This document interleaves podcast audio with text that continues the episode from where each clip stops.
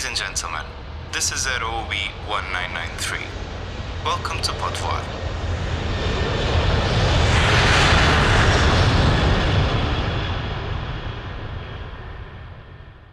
Olá a todos e sejam muito bem-vindos ao início desta segunda temporada do Pode Voar. E para estrear esta segunda temporada do podcast, temos connosco Tomás Salgado, aluno do quarto ano de Engenharia Aeroespacial no Instituto Superior Técnico e atualmente engenheiro estagiário na Airbus. Além de possuir um percurso académico já extenso, aceitou vir ao podcast para nos falar um bocadinho das suas motivações e concretizações, seja em Portugal ou na Inglaterra, onde está atualmente a estagiar. Tomás, desde já agradecemos que tenhas aceitado o nosso convite. Um, e para percebermos um bocadinho mais uh, deste teu percurso, analisámos o teu perfil no LinkedIn e reparámos que antes de transferires para a Engenharia Aeroespacial, no técnico, concluíste um ano em Engenharia Aeronáutica, aqui na UBI. Fala-nos um bocadinho desta transição. Boa tarde. A minha transição uh, aconteceu um bocadinho por causa da minha, do meu sentido casmurro, digamos assim. Esse já tinha assumido no 12 ano que era para o técnico que eu queria ir. E, tal como muitos de nós no primeiro ano, nem todos conseguimos. E eu acabei por ir para a Covilhã. Uh, a retrospectiva, acho que não trocava. Acho que ainda bem que aconteceu.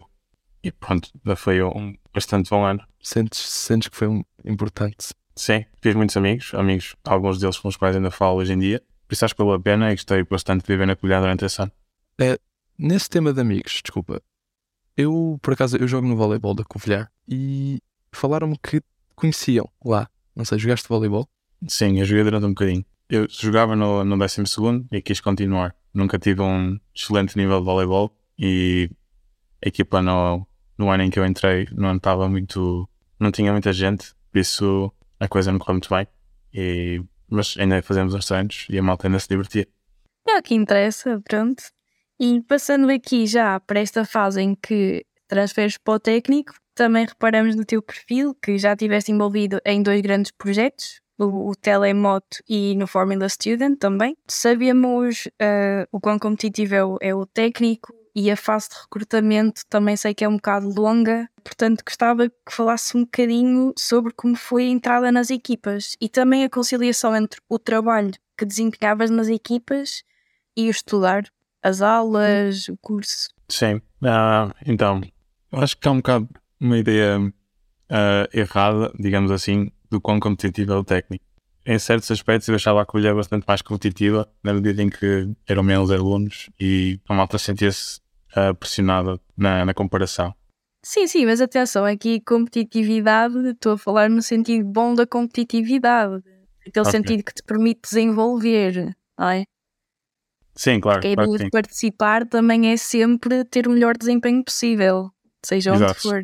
O aspecto competitivo também é importante. Sim, a minha primeira participação no núcleo de estudantes, é que é dentre estes dois, a FST e o Telmoto, foi no, na FST. Isto aconteceu no segundo semestre, ou o primeiro, no primeiro ano em que, em que estive no técnico. Já tinha alguns amigos na FST e decidi fazer recrutamento. Comecei recrutamento e, entretanto, começou também a pandemia, por isso não foi uma altura ótima, mas de certa forma também ajudou um bocadinho na conciliação, como falavas, entre estudos e, e o recrutamento. Ainda assim, uh, tive que melhorar a minha gestão de tempo, que não estava habituado, não tinha mesmo traquejo para, para aquilo que me esperava e fui aprendendo com o processo. O recrutamento é longo, é cerca de nove meses. Pronto, no fundo, não sei se querem que eu explore um bocadinho mais o, o recrutamento ou se. A parte da, da equipa, como, como foi a experiência em si? Eu gostei bastante. Lá está, a competitividade também tem um papel importante na, no núcleo de estudantes como Forma Student. No fundo, o objetivo é, no final do ano, existir um carro competitivo e isso só acontece se houver trabalho durante o ano. E isso significa que, às vezes, há que, há, há que escolher uh, o que é que vem primeiro, só os estudos, se é o carro, e muitas vezes é o carro que vem primeiro. É por isso, quando começa a apertar, é difícil os estudos, mas há quem faça e há quem faça melhor do que eu. É possível. É esta a mensagem que eu quero passar. E, e, o que é que tiraste melhor destas, pronto, destas duas experiências, não é? Que no fundo são contactos um bocadinho práticos daquilo que nós aprendemos em aula e quem tem a oportunidade de entrar nas equipas tem a oportunidade de praticar um bocadinho isso. Qual é que consideras que foi assim a melhor coisa que tiraste destas experiências? Acho que no fundo é o que, é o que dizes, é, é pôr a teoria em prática. Não fica só num papel. Exato. E tanto, tanto no FST como no Telemoto eu consegui aplicar bastante a teoria que aprendi e consegui aprender bastante mais e ir bastante mais além do que o que aprendia. Ambos os nossos cursos são algo abrangentes, diria, e nem todos gostamos das mesmas coisas. E eu, por exemplo, gosto mais da parte estrutural, da parte de estruturas aeronáuticas e não só. E pude explorar um bocadinho essa área e gostei bastante. A experiência de mãos na massa é uma parte importante também num núcleo destes e tive bastante, bastante tempo a explorar essa parte.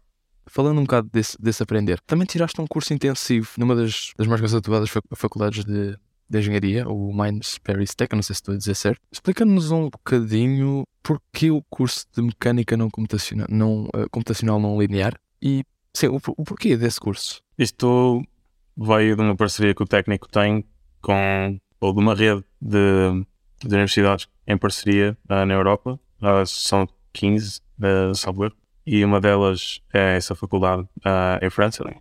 No fundo, são programas de uma semana que acontecem a cada semestre. No, no meu caso, foi em final de fevereiro, início de março, salvo E surgiu a oportunidade, só concorrer, preencher um formulário e és alocado a um curso consoante a tua ordem de prioridade como se fosse um mini Erasmus, digamos assim. Porque a mecânica uh, não linear? Porque tinha interesse, nunca tinha explorado essa parte. Quando falamos em análise estrutural, falamos sempre da parte linear e nunca abordamos o, o que há mais para abordar. E pareceu-me interessante e gostei bastante do curso. Também deu para explorar Paris, que não vou mentir, era uma das, uh, um dos objetivos também. Deu, deu para explorar Paris, tudo isso. E, e como é agora a Inglaterra, não é? Porque agora estás a trabalhar na Inglaterra, na Airbus. Como é, como é, o, como é que surgiu a oportunidade uh, e também como é que foi a fase de candidatura? Um bocado, porque muitos de certeza, muitas pessoas que aspiram a ir para esses sítios têm um bocado dessa dúvida de como ir, não é? Sim. Uh, como foi isso para ti? Uh, bem, isto surgiu assim um bocadinho aleatoriamente, digamos assim, porque na altura em que o meu grupo começou a ver opções para estágios, no fundo foram. Isto surgiu com o estágio da Fórmula 1. Toda a gente sabe que a Fórmula 1 abre estágios para interns, graduates e começámos todos a concorrer. E eu decidi que queria ir um bocadinho mais longe e comecei a abrir o meu horizonte para mais empresas e descobri os estágios da Airbus. É uma coisa que não é muito explorada em Portugal, não há muita cultura de estágios durante o, o percurso académico e achei que era uma maneira de me diferenciar quando acabasse o curso e tentei, tirei a barra à parede e colou. Podes falar, por favor, um bocadinho mais de como é que foi esta fase, portanto, a fase de candidatura mesmo, a fase da entrevista. Uh, o que é que sentes que eles deram mais importância? O que é que sentes que foi mais relevante? Ok, pronto. Na entrevista, um, eles dão bastante valor ao conhecimento que tens no caso da Airbus. Falando especificamente da Airbus, eles dão bastante valor a mostrarmos algum conhecimento no que é Airbus, em, em que países são feitas determinadas partes do avião, em que o que é que se faz em Inglaterra, o que é que se faz em França, o que é que se faz na Alemanha. Esta era a primeira parte da entrevista, era de mostrar um bocadinho este conhecimento. E a segunda parte da entrevista eram situações mais técnicas e explorar um bocadinho o nosso ponto de vista, um bocadinho também o passado no que toca à resolução de problemas. Se vocês procurarem Star Method Questions uh, na internet, vão perceber uh, aquilo que eu estou a dizer, uh, que significa Situation, Task, Action, Resolution. Eles exploram um bocadinho esta linha de pensamento e pedem-nos situações em que nós tivemos um problema para resolver e como é que o resolvemos e qual é que foi a, a resolução final. Pedem-nos para explicar o, o processo de resolução, no fundo, e é por aí que eles nos avaliam. Pois, esta pergunta surge um bocadinho porque, é assim, muita gente se preocupa com médias e qual é que poderá ser a importância da média numa entrevista ou num qualquer coisa a que te candidates. Por isso, mais nesse sentido é que veio essa pergunta. Certo. Eu não vou dizer que não é importante, porque se estiver lá, melhor. Uh, eu diria que, dependendo também do trabalho, a experiência prática é, é importante, bastante importante. Estes dois, uh, o, o Telmoto e o Forum Students, uh, sem dúvida que vieram a ajudar. Sim, claro. Uh, o FST, porque também tive mais tempo, deu mais hands-on experience. Eu peço desculpa por usar palavras assim, inglesas no meio da, do discurso, mas o cérebro já está um bocadinho formatado, já são sete meses aqui. E no TL tive um bocadinho mais da experiência de project management uh, e foi, foram duas experiências bastante interessantes e bastante enriquecedoras para mim. Fiz alguma pesquisa para perceber melhor o que é que significa, uh, a nível das funções que podes executar, ser engenheiro no departamento responsável pelo sistema de aterragem na Airbus, que é a posição que estás a ocupar neste momento. E apenas para clarificar os nossos ouvintes, como um placement student neste departamento de Airbus, as tuas funções podem variar entre ou o trabalho em construção de algoritmos de manutenção preditiva ou a consultoria com peritos durante a validação e, verificação da concepção de sistemas, que precede a fase de testes, ou ainda o trabalho com equipas em serviço e de produção e eh, a resolução de problemas que possam surgir ou mesmo o desenvolvimento de novos equipamentos. E, portanto, gostava de te perguntar como é que a Airbus executa a distribuição destas funções. Ou seja, neste momento estás a executar uma destas funções especificamente ou acaba por ser uma coisa rotativa e, acaba, e acabas por trabalhar com todas as equipas? Como é que tem sido? Eu não estava à espera da, da organização, digamos assim, dos, dos estagiários a vários departamentos da maneira como foi. O que aconteceu foi que nós entramos todos, somos cerca de 14 num Landing Gear Technical Engineering Placement, é assim que elas chamam. Nem sempre é muito technical, diga-se de passagem. E o que aconteceu com, connosco foi que dentro da Airbus e dentro do departamento do treino de aterragem há vários subdepartamentos, se assim posso dizer. E o meu, no caso, a R&T, lida bastante com os futuros produtos a serem aplicados no treino de aterragem, ou no, num futuro treino de aterragem. Mas há departamentos uh, em que se lida com produtos, em que se lida com problemas de produtos em, em serviço hoje em dia. Eu estou a trabalhar em algo que irá acontecer, mas alguns de nós, alguns estagiários, estão a trabalhar em, uh, em problemas que estão a acontecer hoje, neste momento. E, e portanto, ao longo deste estágio vais ficar sempre nesse departamento ou há a possibilidade de rotacionares para outro? Não é comum, uh, há a possibilidade, mas isso exigiria uma conversa com o Project Manager e com o TAO, que é responsável pelos uh, internos todos. Acho que tinha que se justificar muito bem porque é de nós queremos uh, mudar. Por isso, respondendo de uma forma objetiva, acho que é difícil mudar a área em que somos colocados. E voltando aqui um bocado atrás, quando nos referiste sobre o entrar, que foi um bocado ao acaso, o estágio em si, de vários estágios escolheste este ou entraste neste? Como, porque, assim, na Airbus, mas porquê em específico no departamento onde estás, digamos? Eu concorri a vários estágios, não só na Airbus, mas dentro da Airbus concorri a vários estágios, vários, vários placements diferentes. E este foi aquele em que me dei melhor no assessment. Uh, também já posso explicar um bocadinho isto. E, e, foi neste que eu consegui a vaga. Não tinha grandes hipóteses noutras, noutras vagas, por isso foi um bocadinho utilizar a oportunidade que tinha para, para me lançar. Quando me referi ao assessment, refiro-me a uma parte inicial, quando faz a candidatura. Uh, no início da candidatura, preenches um formulário com os dados e és redirecionado, envia-me um e-mail, fazes um, um teste de personalidade. É uma coisa normal. Fiz também alguns, uh, alguns para a Rolls-Royce, por exemplo, e com treino aquilo torna-se bastante fácil, mas à primeira vista não é fácil atingir os objetivos propostos no tempo em que é proposto. Podes explicar melhor o que é, que é isto do teste de personalidade? Desculpa. Sim, um, deixa-me pensar assim em exemplos. Uh, há um exemplo em que, em que te dizem que tens balões e tens que clicar no rato para encher o balão. Uh, cada clique no rato é ar entrar no balão e o objetivo é encher o balão o máximo possível. Quanto mais cheio for o balão, mais uh, caro vai ser, ou seja, podes vendê-lo mais, mais caro e fazes mais dinheiro para a tua empresa. A questão é que tens um risco associado, nunca sabes quando é que o balão vai rebentar.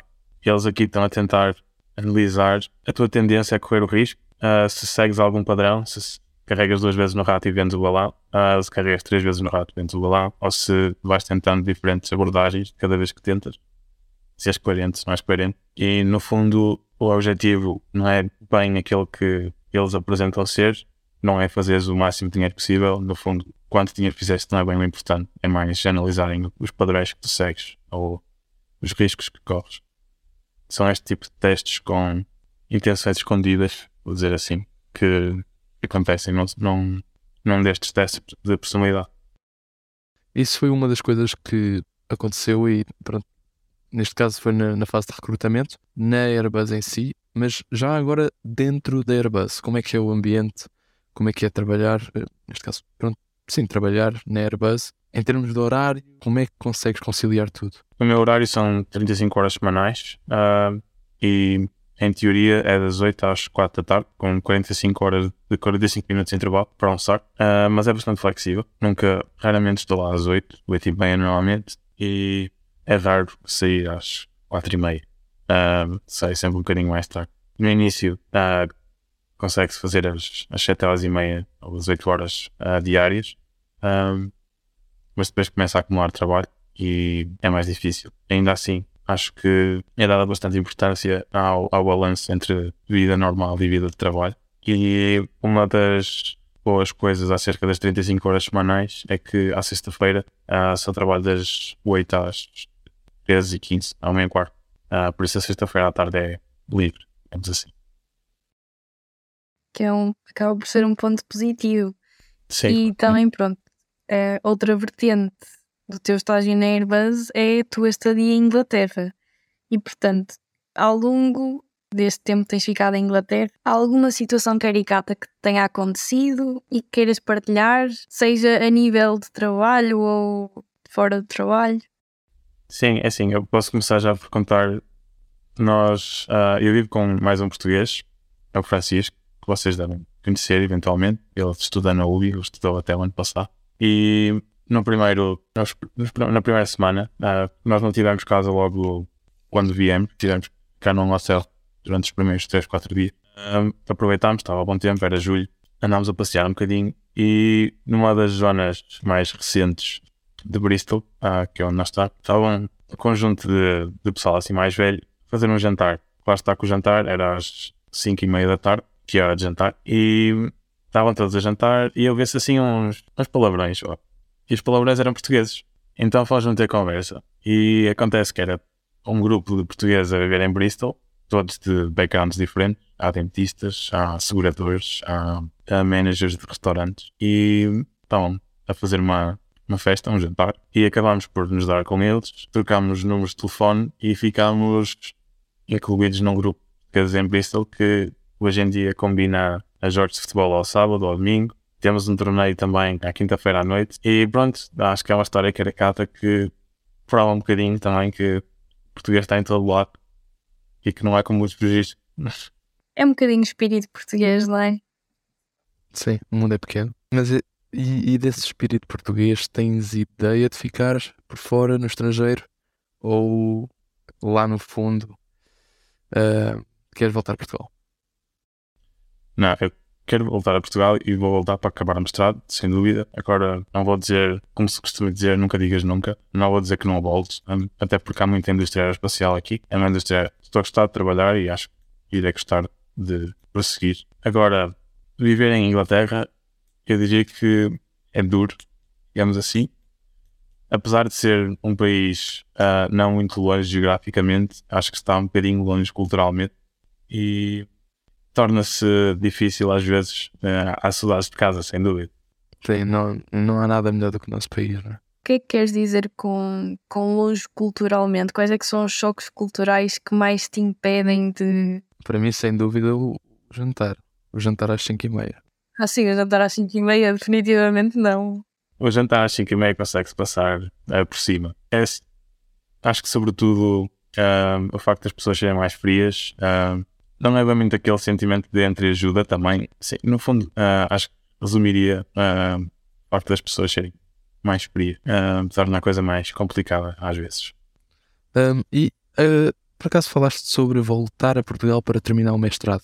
Como é que estás a conciliar então este, este estágio? Estás na Inglaterra o tempo inteiro? Sim, nós estamos aqui durante um ano e é um, é um emprego, um full-time job, por isso não dá bem para conciliar aulas com, com isto o que eu fiz foi fazer um, um regime parcial e estou a pagar metade das propinas uh, para ter acesso depois à época especial, para me poder inscrever na, nas, nas cadeiras este ano e ter acesso à época especial uh, quando voltar.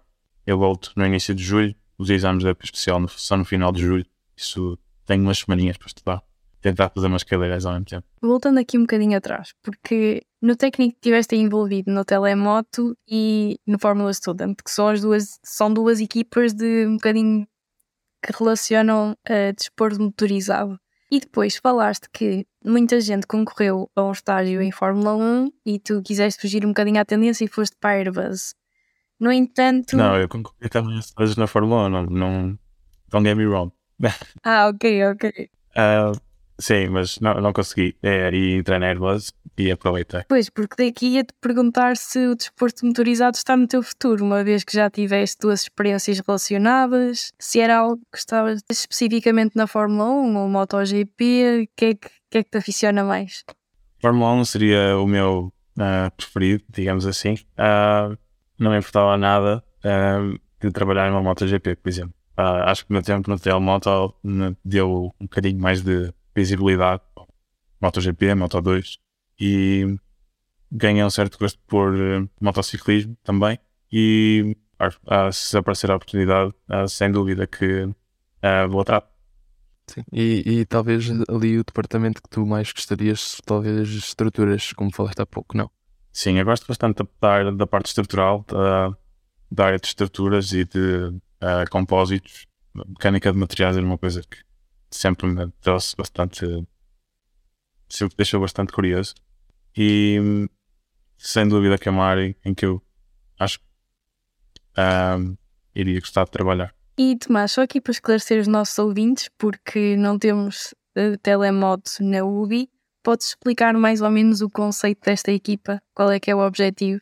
Ok. ah, o conceito é bastante semelhante ao da Fórmula Student. Ah, acho que as principais diferenças é que Moto Student ah, ac- acontece de dois em dois anos, em vez de um ano. E o budget é mais reduzido. A moto ahm, no telemoto não é elétrica, no caso? Sim, ah, a, moto, a moto no Tel é, é elétrica, sim. Neste momento, no Tel Moto, que é o núcleo do técnico, há três protótipos. O quarto está a ser ah, desenvolvido neste momento. E, e são, o último protótipo já foi elétrico e este protótipo irá ser elétrico também. Muito bem. Uh, e perspectivas para o futuro? Há alguma coisa que, pelas experiências que já foste tendo, saibas que queres fazer? Ah, sei que quero fazer Erasmus quando voltar. E já tens algum sítio definido em mente? Eu gostava de uma América do Sul, por exemplo. Acho que temos que aproveitar enquanto temos idade para isso. E Mas porquê uma América do Sul?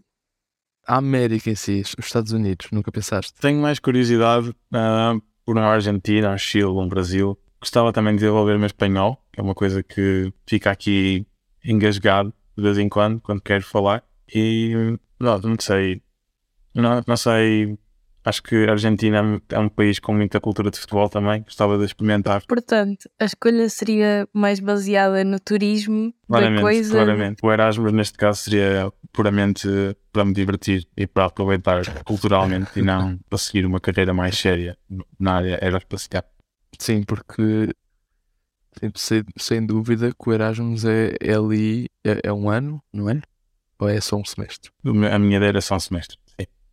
Ok, então eh, seria um semestre ali um bocado mais, eh, não digo com menos aulas, mas com um bocado mais de, um bocado mais de tempo, não? E, e sem dúvida que o explorar era, Como em tudo na vida, o equilíbrio é bastante importante. Ah, exato, mas, mas sim, ia, ia tentar explorar ao máximo fora da aula e em férias, enquanto lá estava. Pronto, mas então esperamos que consigas o Erasmus na América do Sul. sim, sem dúvida. Obrigado. Eu espero que sim. Fazer um turismozinho é importante. Mais uma vez, muito obrigada por teres aceito o nosso convite. Eh, há mais alguma coisa que gostasses de dizer? Não, olha, aproveito para agradecer também o convite. Acho que qualquer coisa podem me contactar, contactar sintam-se à vontade para fazer perguntas. Eu tento responder o mais rápido que conseguir. Acho que é importante a malta fazer o, um estágio enquanto, enquanto estamos no curso ou mesmo a acabar, porque dá outra perspectiva. E agora que tenho alguma experiência tendo feito estágio, consigo dar mais algum valor às aulas que temos e consigo perceber o quão importantes algumas delas são. Se calhar tinha feito umas, umas coisitas diferentes enquanto estive a fazer a licenciatura. Nesse tema, só mesmo aqui para acabar, assim que conselho mais geral, já acabaste por dar, mas que conselho mais geral é que, o melhor exemplo que eu posso dar sou eu próprio, não é? Porque estou no primeiro ano, que conselho mais geral é que podes dar a quem está no primeiro, segundo, terceiro ano? Ou mesmo à malta que está prestes a estagiar? Sim, também. Sim, também, também não tenho muita moral para, para dar muitos conselhos, ah, mas eu acho que para quem está à procura de estágios, ah, a não ter medo de falar com quem quer que seja, ah, no LinkedIn, mandar um e-mail, tentar perceber ao máximo se é mesmo aquilo que tu queres. Uh, fazes um estágio numa área que depois acabas por não gostar, é só, acho que vai ser só prejudicial, porque no fundo estás a perder um bocadinho do teu tempo e não estás a retirar muito daquilo que estás a fazer. E é, eu acho que tentar, mesmo que o falhanço aconteça, acho que tentar é mais importante. E eu atirei o barro à parede e colou, uh, tal como aconteceu a mim e acontece a todos nós nesta área. Certo. Tudo no teu estágio correu bem e que quando voltares uh, em julho, junho, Julho, sim, sim. Em julho, que consigas em época especial muita sorte Obrigado. para, para passar ao máximo de cadeiras possível, que assim era, era incrível. E nos Erasmus também, consigas divertir-te o máximo e continuas a, a fazer este percurso da melhor forma possível. Muito obrigado. Pronto. E para os nossos ouvintes, até o próximo episódio. Voltei sempre. Pepsi, 40, 30,